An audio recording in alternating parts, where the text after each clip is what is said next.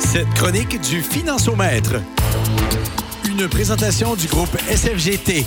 289 rue Baldwin à Quaticook, 819-849-9141. Consultez ce nouvel outil, le financiomètre.ca. Milieu de semaine, mercredi, le 8 décembre à 16h17. On a moins 12 présentement avec le refroidissement éolien un peu partout dans la MRC de Coaticook. On va aller rejoindre David au bout du fil. Salut David Thibault. Salut, ça va bien? Ça va super bien. Petite question rapide en partant. Tes enfants sont-tu proches? Hmm, non. Pourquoi? Est-ce que les cadeaux sont faits?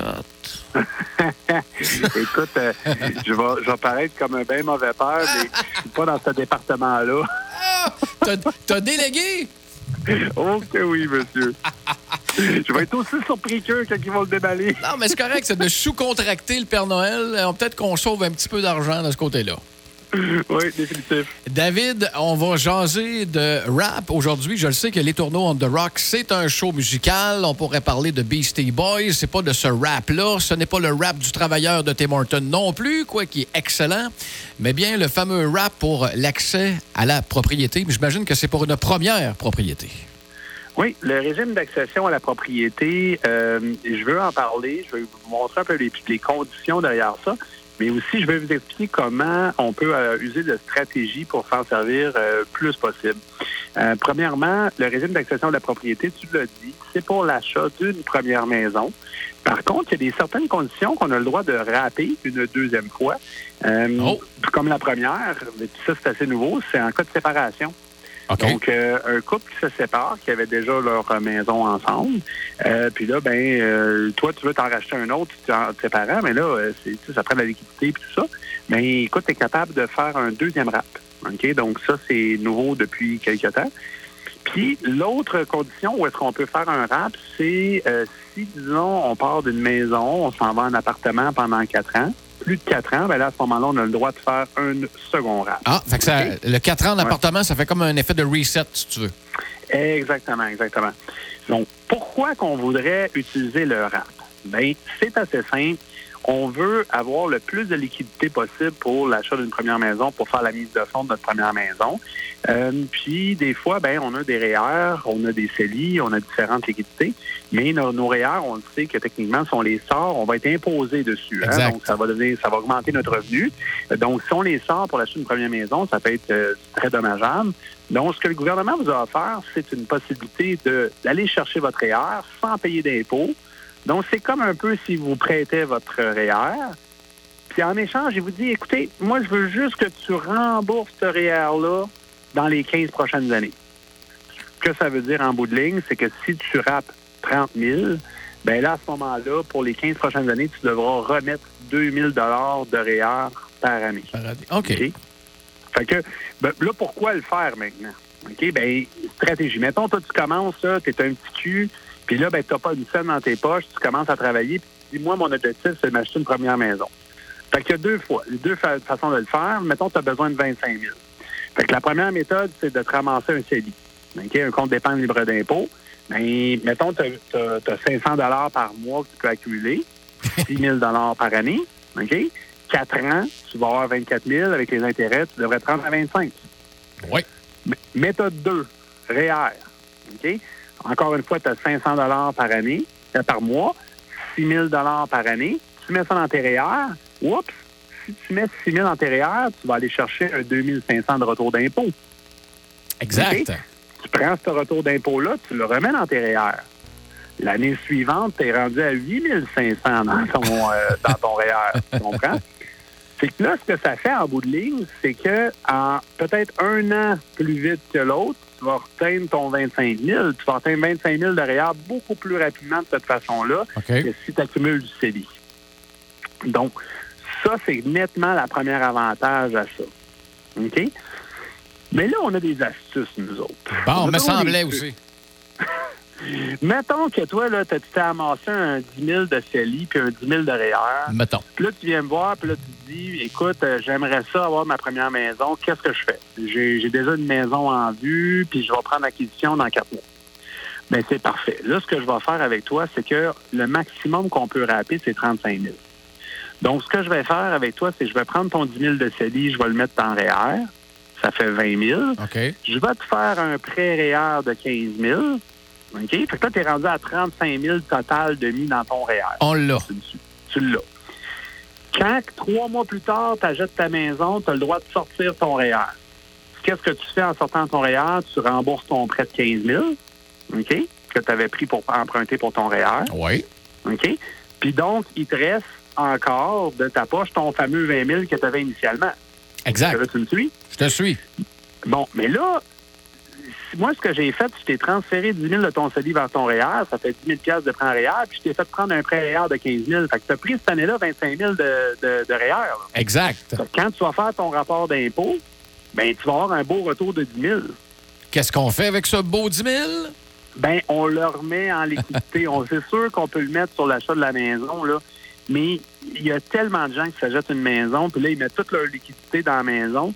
Puis là, ils n'ont plus une scène de côté. Puis qu'est-ce qui arrive en bout de ligne? Il faut qu'ils s'achètent un boyau d'arrosage, un ci, puis un ça. Ça tombe sur la carte de crédit, puis ils payent des gros taux d'intérêt. Une tank à eau chaude. Il y a un paquet d'affaires qui arrivent avec euh, être propriétaire. Il faut aller chez le notaire.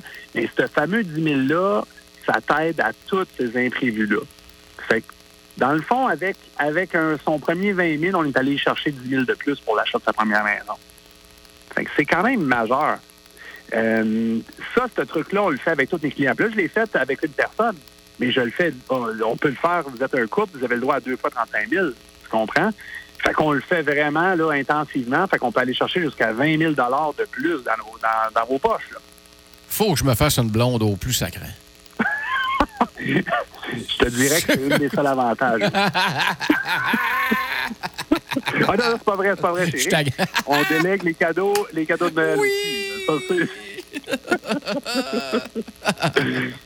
Mais donc, euh, c'est ça le rap. Maintenant, pour faire ces petites astuces-là, il y a plein de petits traits qu'il faut comprendre. Il faut que le REER soit mis en place 30 jours avant le moment où est-ce qu'on rappe. Il y a plein de conditions. C'est super important de, de, de- de te faire conseiller avant de faire ce genre de stratégie-là. Puis de regarder aussi si fiscalement ça vaut la peine. Parce que c'est bien beau prendre un REER, mais il faut avoir un retour d'impôt. là. Exact. Euh, donc, il faut voir les pour et les contre de tout ça. Mais la plupart du temps, ça vaut la peine. Puis on encourage à nos clients de le faire en masse. Ça leur permet d'avoir de la liquidité de côté avant en s'achetant leur première maison, tout en ayant leur euh, cash down pour leur première maison. Et avoir l'esprit tranquille au début. Exactement, exactement. Donc, ceci étant dit, moi, ce que je conseille à tous les gens, c'est que la première étape que vous devez faire avant, si vous avez un projet, un objectif financier comme une maison, c'est de cogner à notre porte. On va regarder votre situation, puis on va trouver des trucs pour vous amener encore plus vite à votre objectif financier. On parle pas juste de retraite, tu sais. Euh, un jeune qui commence dans la vie, son objectif c'est une maison, je parlerai pas de, manger euh, de, de- de soins longue durée en CHSLD. Là. on, on va parler, on va parler de son objectif financier qui est la maison. On personnalise l'entretien. Exactement, exactement.